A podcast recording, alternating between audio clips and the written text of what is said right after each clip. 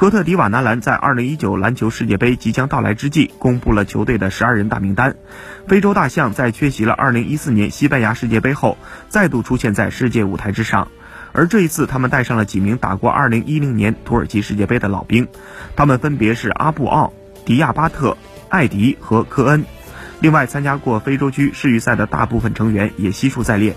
其中汤普森曾经为辽宁男篮效力，并随球队打进了2014到15赛季的 CBA 总决赛。